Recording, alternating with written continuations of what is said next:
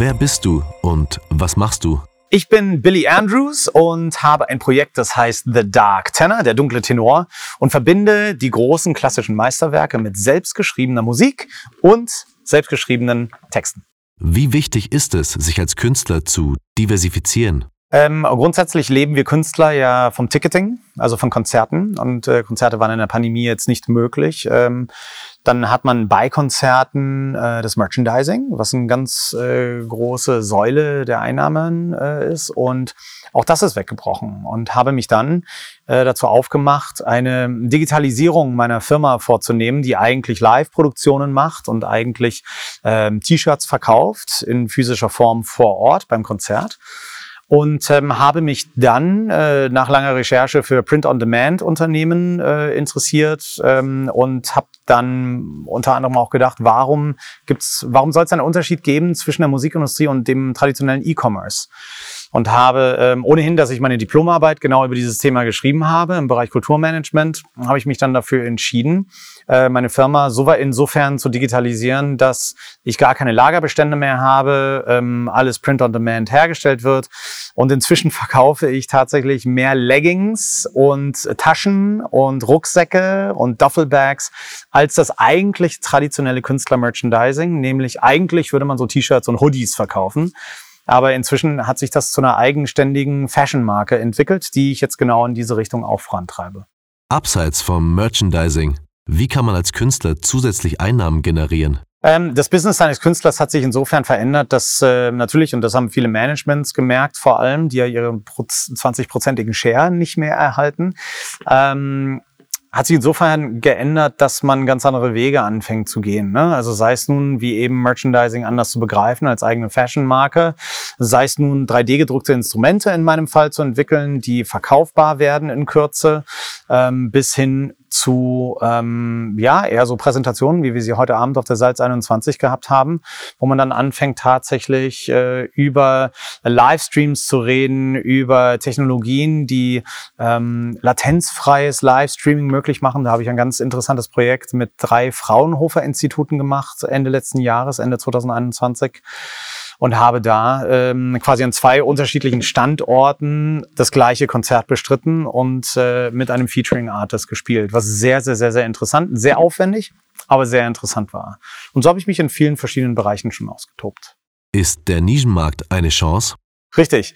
Ähm, wir kennen Bands wie Queen, wir kennen Bands wie Muse, wir kennen Bands wie, wow, also gut, die ganzen Roses vielleicht in dem äh, Sinne nicht.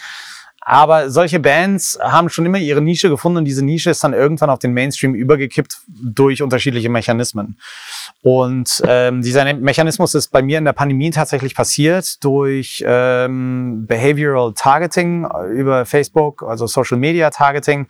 Hab da sehr viel gelernt und ähm, Marketing-Funnel eingesetzt, die normalerweise im E-Commerce äh, quasi eigentlich Fuß finden und in der Musikindustrie weitestgehend ignoriert werden, leider und habe das zum Einsatz gebracht und bin dadurch ganz gut ähm, gewachsen. Diese Nische ähm, und das sage ich auch immer wieder befreundeten Künstlern von mir, diese Nische mag vielleicht lokal als Nische verstanden werden, aber im Zeitalter, wo wir ähm, die Möglichkeit haben, von heute auf morgen weltweit zu veröffentlichen und durch Algorithmen die Möglichkeit haben, diese Nische nicht nur bei uns zu Hause in unserem Territorium zu finden, in Deutschland in diesem Fall, äh, sondern auch in Südostasien in Nordamerika und so weiter und so fort, bekommt man auf einmal im Bereich digitaler Verwertung seiner Kunst die Möglichkeit davon zu überleben. Und das wird nicht nur Künstlern so gehen äh, wie mir, die Goldalben äh, zu Hause an der Wand hängen haben, sondern vielen kleineren Künstlern, die noch viel, viel kleinere Nische haben werden, die Möglichkeit haben, auf einmal davon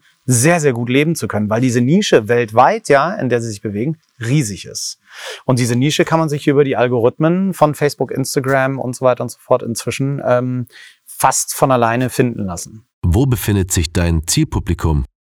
Jetzt im Moment äh, befinde ich mich noch hauptsächlich in Deutschland. Das liegt ganz einfach daran, dass ich die ersten drei Studioalben mit Universal Music und ähm, RTL gemeinsam gemacht habe, wodurch natürlich die, die meiste Power nach Deutschland geflossen ist. Ich hätte sehr gerne auch in Österreich und in der Schweiz ein bisschen mehr Marketing-Power gehabt damals. Aber das war das alte, das Oldschool Vermarktungskonzept, Major-Label, großer TV-Sender, Werbung im Fernsehen und ähm, damit quasi den Künstler in den Markt zu pressen. Und mittlerweile ist es tatsächlich so, dass ähm, es sehr stark nach Mexiko gewachsen ist. Ich spiele im Oktober die ersten Shows in Mexiko. Ähm, wir sind sehr stark nach Brasilien gewachsen, ähm, Südostasien gewachsen, Italien ist ganz stark geworden, Spanien ist ganz stark geworden. Nach Deutsch kommt auch sofort die äh, spanische Sprache äh, in meinem Social Media. Ähm, und da bin ich schon ganz aufgeregt hinzureisen. Jetzt mussten wir natürlich erstmal die ganzen Booking Connections aufbauen, Menschen finden, die sich trauen, das auch zu exportieren oder zu importieren in ihre eigenen Territorien.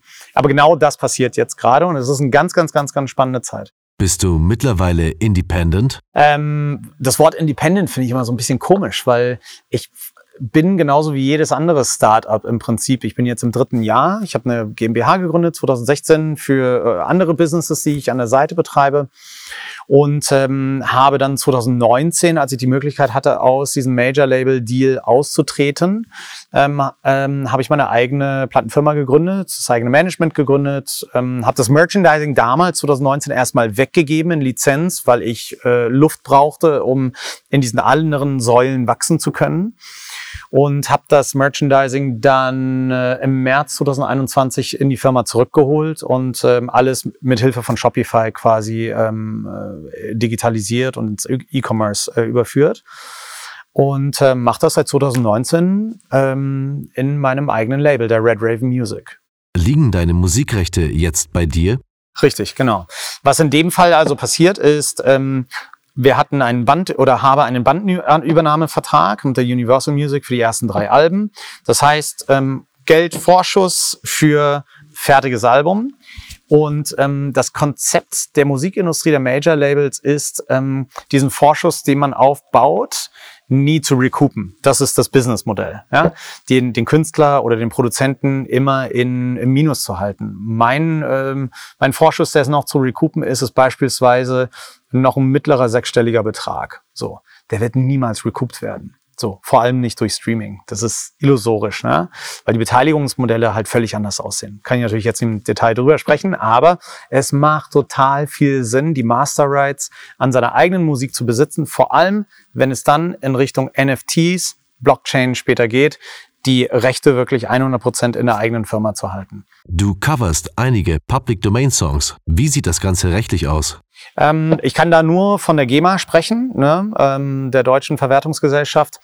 Und die sagt, wenn das Lied, also erstmal, ähm, wenn ein Komponist länger tot ist als 70, 75 Jahre, dann äh, werden die Rechte Public Domain.